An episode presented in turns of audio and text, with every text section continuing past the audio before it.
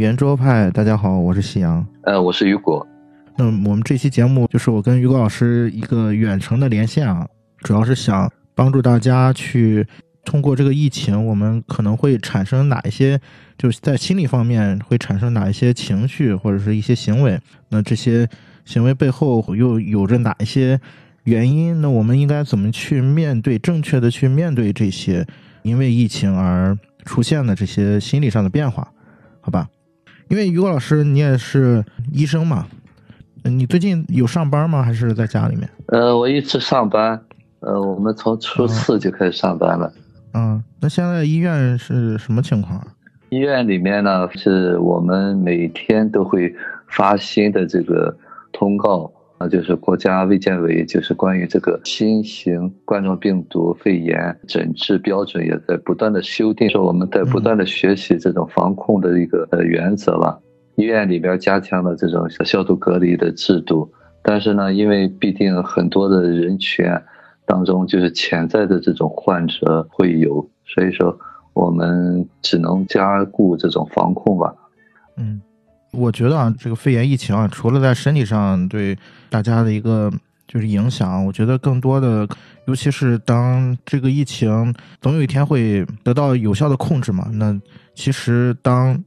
疫情得到有效控制之后，那我们在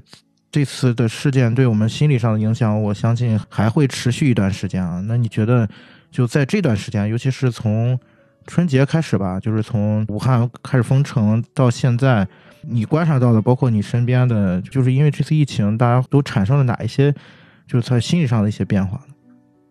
嗯，呃，我现在感受到哈，包括身边的人啊，包括同事，大家呢都首先是比较紧张啊，毕竟这次的疫情啊，不同于往常。我们也在想哈，当时 SARS 的那一年，其实离我们并不是很近，可能当时主要是在北京。像这次全国范围内这种疫情发作，可能这还是头一次感受到的，就是每天都会有新的患者，因为我们工作的地方呢边上就是发热门诊，所以说经常会看到有些疾控中心的人就会来监测。现在我们自己医院也可以监测了这个病毒指标，但是呢，就是那阶段呢，就看到大家都会特别紧张，包括我们同事，包括医务人员。大家也都非常的紧张，因为这次的传播的途径一开始也不是很明确，后来现在就确定的是人传人。当然，人传人就是潜在的这种患者或者病毒携带者，他可能他自己也不知道，甚至有人知道了，他也不觉得会，有的人可能就会隐瞒自己。所以说呢，在人群当中呢，就是这种几率就比较高。你说的那个紧张是？会有每天，比如说去发热门诊啊，觉得自己好像得病了的人是吗？会有这样的情况吗？呃，我说就是这种普通人害怕自己被传染的这种紧张。说你说的那种，我也遇到过，他就会出现一个有一点感冒的症状，他就特别紧张，怀疑自己也是得了这种新型冠状病毒肺炎。就这种过于紧张的人也会有。对我们从医者来说呢，其实我们一直处在一个危险的环境当中。毕竟医院这个环境就不是呃健康人聚集的地方。今天我们同事还讲一个笑话，就说一个护士的她的老公每天回去做的那些措施，回去要把衣服烫上或者干嘛，就那种消毒措施比我们医院的院感的要求还要高。好多人会特别特别的敏感。包括我们国家的这种宣传也是有所倾向的，毕竟它这个东西呢是通过呼吸道啊飞沫传染，国家一再的宣传，我看这一点做得很好，就让大家做好防护。听你刚才说护士她老公就是回家各种消毒的那些措施嘛，你觉得他这种行为算是说恐慌，或者说因为肺炎的这个事情，然后让他产生一些就是带有强迫性的一些行为吗？嗯，其实我们可能之前在做节目的时候也会说过哈，面对同样一件事情，就像我刚才说的，现在这个疫情的确是这个传播的未知性哈，就是我们人群当中很难知道这个人，包括他自己也不知道他是不是带有这种病毒，是不是在潜伏期，所以说，说实的话，我们现在就处在相对一个危险的一个境遇里面。嗯，那这是一个现实。当然了，面对这个现实的时候，可能这时候就会看到有些人，像我说这个同事她老公那种，就特别特别的敏感。他做的那些东西呢，让我们来看就有点过了。那如果是我们普通人都要去这样做的话，那可能就会就处在一个疯狂的状态吧。嗯，拿我自己举例子的话，其实我也是有注意到我自己的一个变化。在刚开始有这个事情的时候，尤其是刚刚就过年那几天，我记得我连续有两天的晚上吧都没睡着觉，一直在刷那些网上的那个信息，微博啊、微信啊，就是看各种的就关于疫情的一些信息。当然，因为我也有朋友在那边，也是有一些担心吧，然后看很多这种信息。后来我就发现，看的越多吧，心里面负面的那种消极的情感聚集的特别严重。后来我就开始去刻意的控制自己，刻意的去让自己把这些信息屏蔽掉。这个事情我也发现啊，就是这也是，尤其是身边的人，在这段时间我观察到呢，有很多这种也是像我刚开始的那种状态，就是他们会基本上把所有的注意力都关注这些，包括一些疫情的消息啊。当然这里面有一些是有真有假，因为现在这个时代信息爆炸也很严重嘛，很多时候你也无法去。真正去筛选真正对自己有用的信息，但是这些信息都会对你产生一些影响，就会有人呃沉浸在这种情感里面，有些人就会因为一些比如说这个疫情处置的有一些问题的地方，然后他就会特别的愤怒，然后有一些人就会因为某一些这个毕竟是一个病嘛，他每天也会有一些很不幸的消息出来，然后也会产生一种特别。悲伤就觉得未来已经没有希望了，特别抑郁的那种状态。你觉得这种状态是不是也是一旦遭遇这种重大的病症或者是传染病的时候，呃，是一个正常的反应呢？嗯，你说的这个情况，我们之前在做这个电影解读的时候呢，可能也提到过，就说我们现实当中的这些反应啊，就是同样一件事情，你比方说有的人就特别紧张。呃，有的人就特别焦虑，就是这种特别紧张、特别焦虑的情况呢，还是因为他早年有过这种类似的感受。你比方说，我之前有一个个案，就他小的时候可能就是得过挺重的疾病，就是父母老是带他到医院去，啊，就他的生命一直在这个医院和家庭当中来回过渡的。所以说呢，他现实当中呢，就他现在已经很大了。也经常会有一些惊恐的发作，或者有一些疑病的情况，就是经常到医院去检查，这是一个重要的一个点。我们内在呢曾经有过这种伤痛，但是我们可能记不得了。比方说早年有过这种病和这个死亡的一个恐惧啊，一个焦虑的一个经历在里头的时候，那个小孩是承受不了的。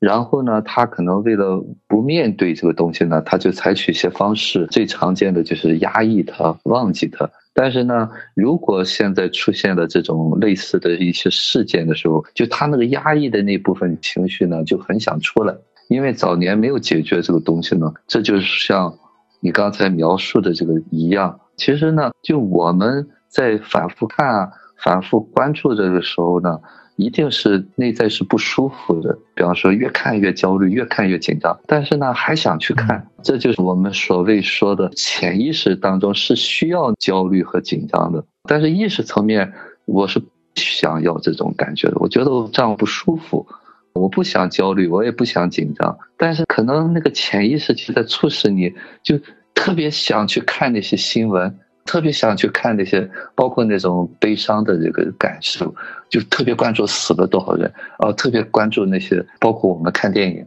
为什么这时候我特别想看这个电影啊？为什么我就喜欢看哪一类的电影？其实，在这个看电影的过程当中也是一样，我主要在释放什么情绪。这就是我潜意识当中的需要。嗯，觉得还有另外一种感觉，就是你看的多了之后，你也会感觉自己无法掌控，就是有一种无力感。你面对这些病症，面对这些疫情，你什么也做不了。但是你又看到每天就看到一些很负面的东西，然后你的心里面就会越来越难受，你就觉得自己感觉特别无力。嗯。这种无力感啊，恰恰就是说我们早年很小很小的状态，因为小孩嘛，他没有能力去掌控这些东西。比方说家庭当中发生的一些变化，比方父母吵架，他没有力量去控制这个局面，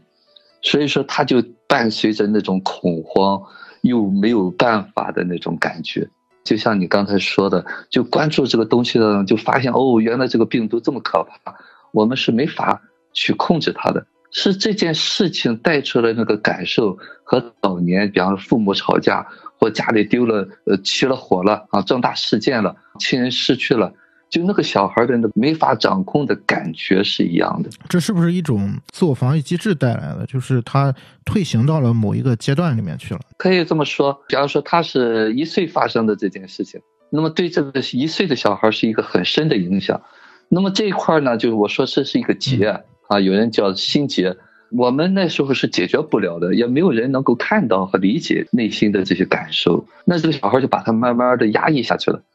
那么现实当中呢，比方说现在发生的这件事情，他就会一下子就把他带回到那个年龄段啊，一岁的那个状态，就把当时的那种感觉一下就释放出来了。可能有的人就没有这种无力感，就觉得哦呦，世界末日来了一样。那有的人就真的就感觉不行了，惶恐的不行了。实际上呢，他就是已经回到了当年他的那种感受里面。具体的事件不重要。但是带出来的感受是一样的。嗯，看到有一种反应也是，他不是那种悲伤的情绪，而是愤怒的情绪，会去抱怨这个政策啊，抱怨哪里做的不好啊，也会有这样的情绪产生，是不是也是跟刚才说到的所谓的退行的这个方面是有关系的呢？对，一样。刚才我举的那个例子是那个无力感，还有一种情况呢，这父母老是强制他做什么，那种愤怒感。其实这种愤怒、恐惧、无力感，是我们每个人都有过的，只是说程度不一样。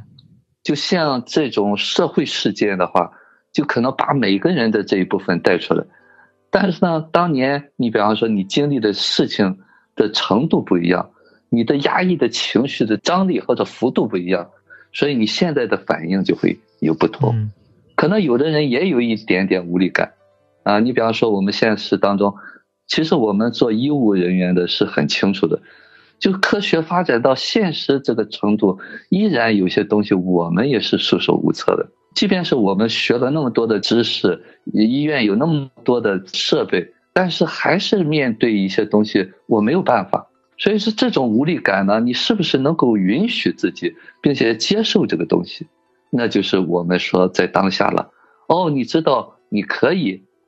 面对这个世界，你做不了主宰。但是呢，大多数人是看不到这些，就一下子就把那个早年那个无力感带出来了，带了一个恐慌。我观察到的就是，像尤其是这次大范围的这个传染病，很多人把这种我无法做到，会把它转嫁到外部去。呃，是这里没做好，那里没做好，所以才导致这个事情我没有办法控制。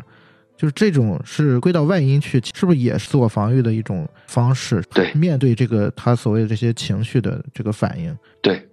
就是这叫原始的防御。为什么说原始的防御呢？因为小孩，我刚才说了，就在小的时候我们是没有能力的，所以说一切呢都仰仗父母或者周围的大人来解决这个问题，所以他就会觉得看你没做好，你这点没给我想到。但是呢，我们今天呢，我们都是成年人了，你怨谁呢？我们都是成年人，我们往往意识不到这个东西，就会觉得，哎呀，政府做的不好啊，医院做的不好，或者警察做的不好，就是你处在那个小孩儿，的确是父母没做那么完美，你的确是对父母的不满，变成了现在的你对那些权威、对那些有势力的人、对那些比较强硬的人的不满。这就是你可能讲的防御也好，或者我们说是投射也好。我们之前也说过那种愤青和怨妇，实际上呢，他就是早年压抑了很多的愤怒，所以现在逮这个机会就就骂大街。更不用说现在的确是有这么一个现实的情况。其实说实在话，政府也好，权威也好，他们也是普通人，他也就是有局限的一个普通人，只是我们把他的期望值加的太高了。就觉得你要有能力，在这种给他们有更多期待值的时候，用我的话就来说，你已经蹲下了，你已经把自己降格成一个无能的小孩了。这就是我们现在很多这种心理问题的不自觉的那个站队，站那个地方，所以说你感觉全是压力，全是恐惧，甚至还有很多的愤怒。那你觉得就是这些情绪啊，就我们应该怎么去处理它，或者说我们应该怎么去正确的去看待这些，尤其是这段时间面临的这些就是自我的这些状态？嗯，因为这是一大的一个民众的一个普世的一个心理状态。如果是现实当中呢，所以说经常，比方说政府啊，就会说一些，比方说我们采取了什么措施，我们做到了什么东西，实际上呢，就是在给你一个暗示，我们在努力，就会给你一种哦，没事儿，有人在保护我，这就是一种心理暗示啊。那么这个心理暗示呢，来自于对方的这种坚定和认真。的态度，当然，如果我们能够意识到这个东西的话，我们自己能够做到，就是我说的，你自己的那部分清醒的理智的东西能出来，安抚到你内在的那个恐惧。如果听友听到了这个，你首先要知道，你的恐惧、你的愤怒、你的担心是你内在的一部分。当你能够允许你知道你这一部分的时候呢，你就知道，哦，这个不是。必须要这样，也就是说，是首先要清楚，就是自己现在是处在一个什么情绪里面。哎，对，就是和这件事情的关系不是很大，就是这件事情把你的情绪带出来了。就是当你知道这个东西的时候呢，常说的一句话就是：如果是我们是一个成年人，就是完全完全的成人状态的话，那我就要为我的情绪负责啊。这就是。所谓的情商高，我想生气就生气，我不想生气就不生气，而不是说因为什么事情我要生气。当然，这个要理解可能比较难，大家都是觉得是因为他骂我了我生气。其实根本的原因是我们内在有一个情绪要出来，就是我控制不了我这个愤怒。当然控制不了，是因为我压抑了很多的愤怒。所以说别人可能说这句话，别人听着没事你听着就很愤怒。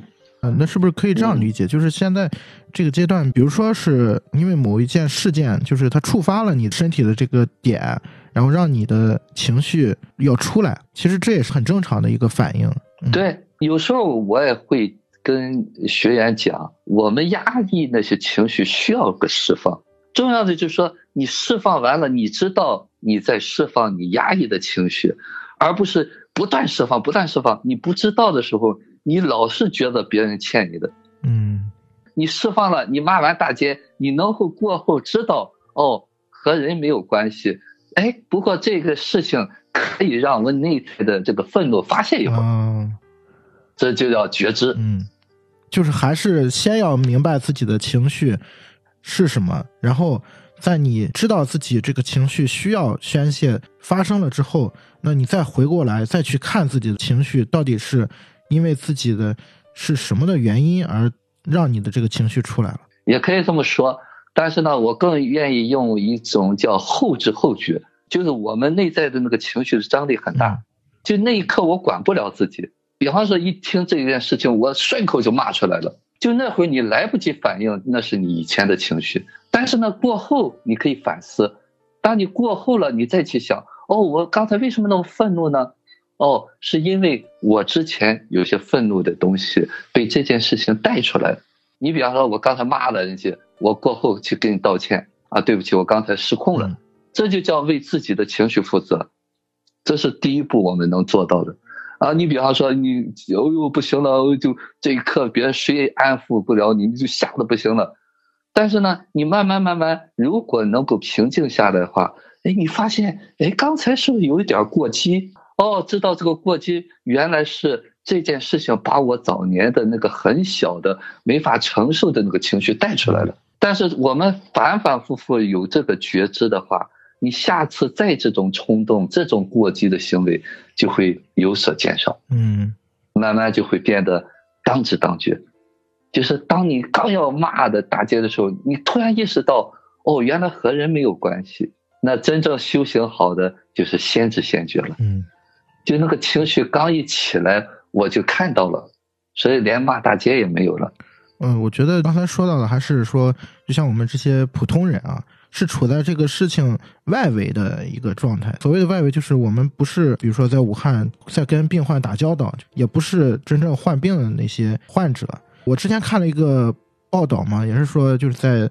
一线的那个医生也有人就是承受不了这个，他也觉得有些崩溃。一线工作的过程当中，也是忍不住痛哭流涕，就是那种觉得。呃，忍受不了了这种压力，你觉得他们的这种情绪和状态应该怎么去呃面对？嗯，说我们在选择学医的这个过程当中，并不是要去做评估，就是你早年没有创伤，你心理很健康的人才去在从事这个职业。其实呢，在这个医务人员里面，也有很多的人早年有创伤的，那么这件事情呢，他也会把他的情绪带出来。遇到这样的情况，就需要一个援助。嗯，啊，为什么现在有很多的心理援助？就我们也在参与这个心理热线、心理后援的这个工作。那么这时候呢，就是我们现实当中呢，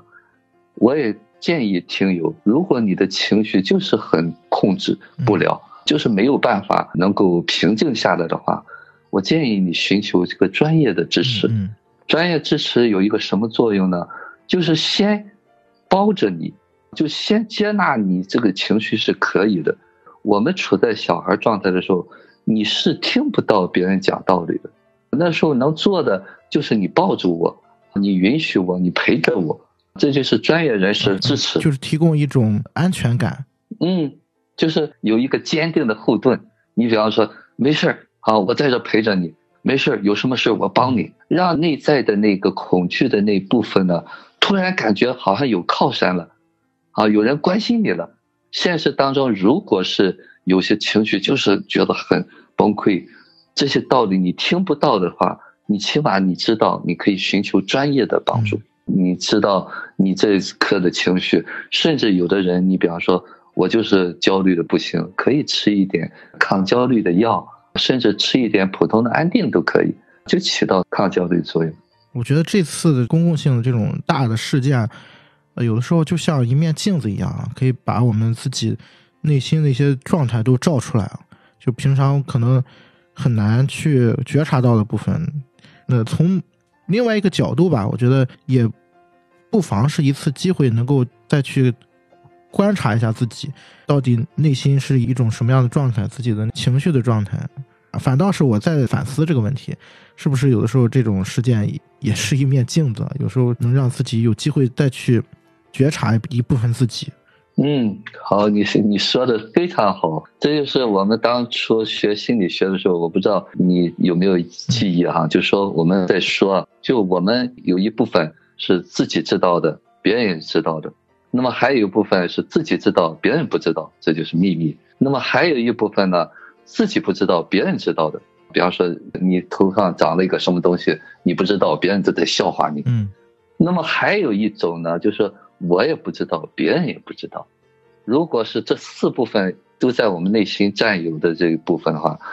就是第一部分越大呢，我们这个人越健康，就心理越健康。所以说，当你有这个机会的时候，实际上就在给你告诉你。你不知道的那些部分，通过这件事情，你了解了你自己不知道的那些的时候，你的你知道自己的那部分就会扩大，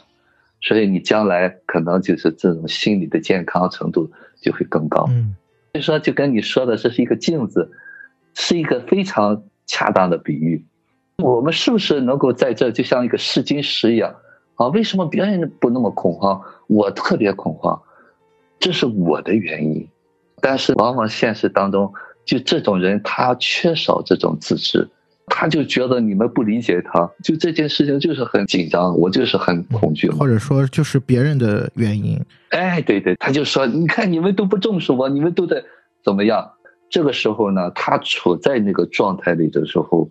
就我们如果我要做的心理援助的话，我不会跟他讲道理，我就会接住他。要听到他的倾诉，真真正正允许他表达出这一部分来。慢慢的，等他平静下来以后呢，他才会有机会来审视自己。嗯，我在录节目之前也是回想了一下自己这次，包括之前几次也是这种大的事件产生的时候自己的那个状态。我现在回忆起来，零三年因为零三年自己太小了，那会儿基本上也没有什么就是能想得起来的细节。但是零八年我印象特别深，因为零八年当时汶川地震的时候，开始我的状态也有从悲痛啊，包括一些负面的情绪，后来就觉得有一种特别无力的感觉。然后我记得我当时是怎么处理自己的这个无力感，我是当时报名去汶川、去北川那边去当志愿者。这个事情我又联想到了最近疫情发生的时候，我是怎么处理我这个情绪的状态的？我就一开始就像刚才跟预告老师说的，我一开始也是特别焦虑，就是晚上也睡不着觉，没白天没黑夜的刷那些信息。然后后来我就觉得这样是不行的，这种状态我会被我自己的情绪所淹没掉，开始沉沉下心来，我就开始想自己能做什么。然后我就在那段时间也是包括去组织捐助啊，去联系一些物资啊，包括今天我们来录这个节目。然后我就在回想从零八年到现在的自己的这个面对这些事情的时候，一些从自己的做法上，觉得有的时候不妨去想一想自己能做什么，做你能做的事情的这个过程当中，你可能会获得一些掌控感，慢慢的会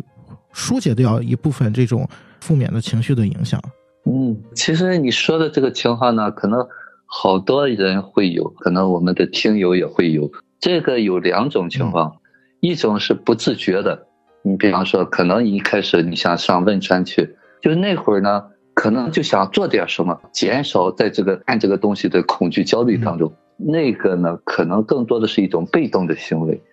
然后呢，你现在的这种感觉可能更沉了一些。你可能有一个脱离的一个过程，啊，你比方说也在看，哎，突然觉得这样状态不好，能够有一丝丝的所谓的理智，那么做一些更切合实际的事情，比方说你现在在采取的这个措施和当时冲动的要出去做那件事情相对更稳重一些，更成熟、更理智一些，这就是我形容的，你可能成人的部分多了一些。就是我们现实当中，包括我自己也是这样，就是这个刺激度不够高，可能这个刺激度高的话，也会把我早年的，就我说我们每个人都会有这种恐惧啊、紧张啊，啊，甚至无力感都会带出来，因为我们都有小的时候嘛。这时候呢，我是不是能够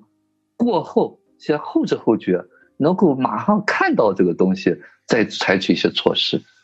当然了，大多数听友可能是做不到的。先能做到像你这样，你呢能够到今天和零八年不一样的过程，你也是这十几年当中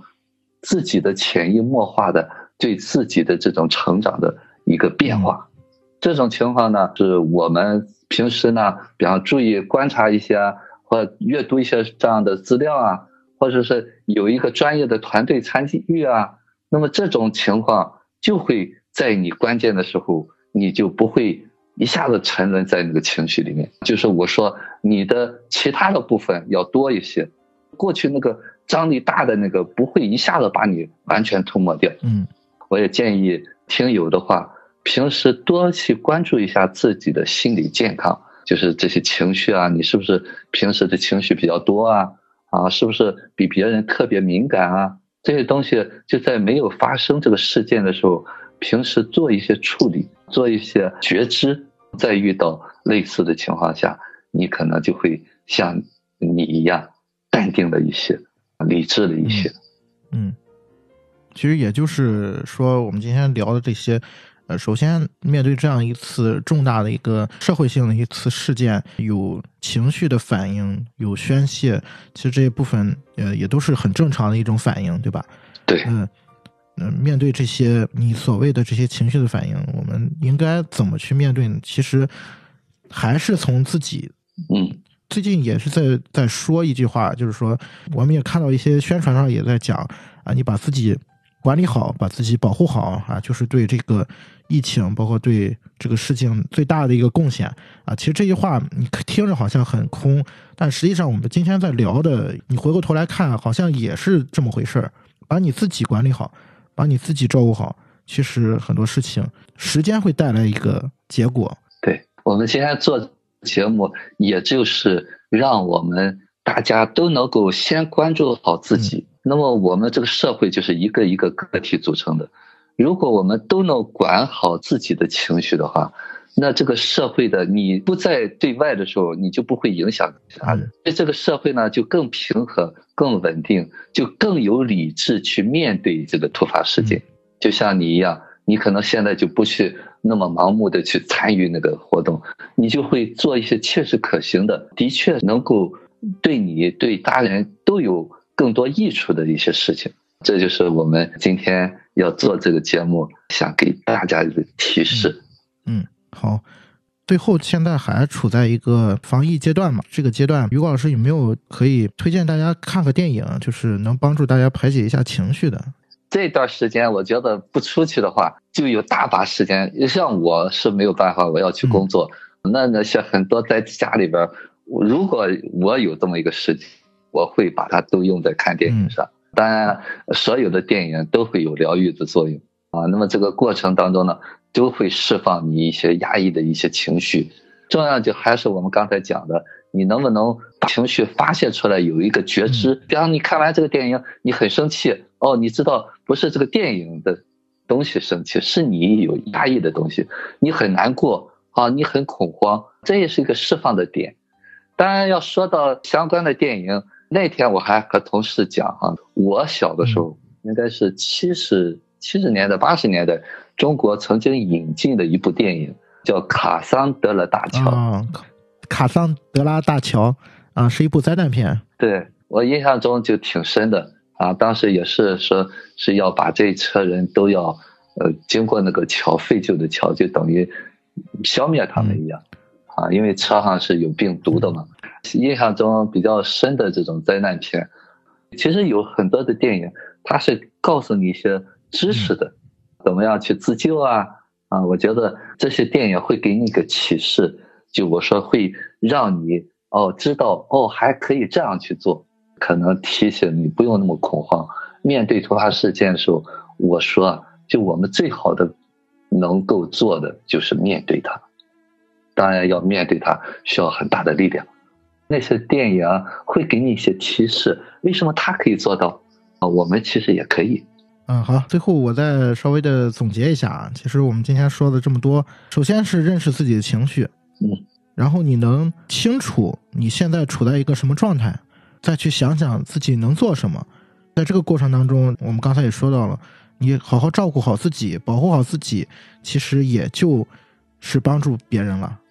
另外一个角度，你想帮助别人的前提，你有能力、有力量去帮助别人，前提也是你自己内心有这份力量才可以。对对，哎，你说的非常好。你能帮助别人，说明你是有能力，你管好了自己，然后才能去帮助别人。所以说，第一步先要照顾好自己。你照顾好自己，就是不给社会添乱，就不需要别人再照顾你。现实当中呢？我建议大家先能照顾好自己，就像你刚才说的，管好自己，实际上就是对现实这个状况是最大的贡献。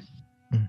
好，这段时间我觉得也可以趁这个时机，像我们刚才说的，在镜子面前好好照顾照自己。然后另外一个方面，我觉得也可以更好的去跟家人一块相处，因为趁这个时机嘛，对吧？大家都在家里面。也没有办法出门。换个角度去考虑一件事情，可能你会发现一些你从这个事件当中你能获得的一些对你来说有意义的一些部分。是的，嗯，我看了现在很多家庭互动的那些视频，挺好的。好吧，那今天就到这儿吧。这也不算是一期很正式的节目啊，我们也是尽自己的能力吧，希望能够给听众，如果听到这期节目觉得有所帮助的话，我觉得也。是一个很有意义的事情吧。Lay down your head and I'll sing you a lullaby back to the years of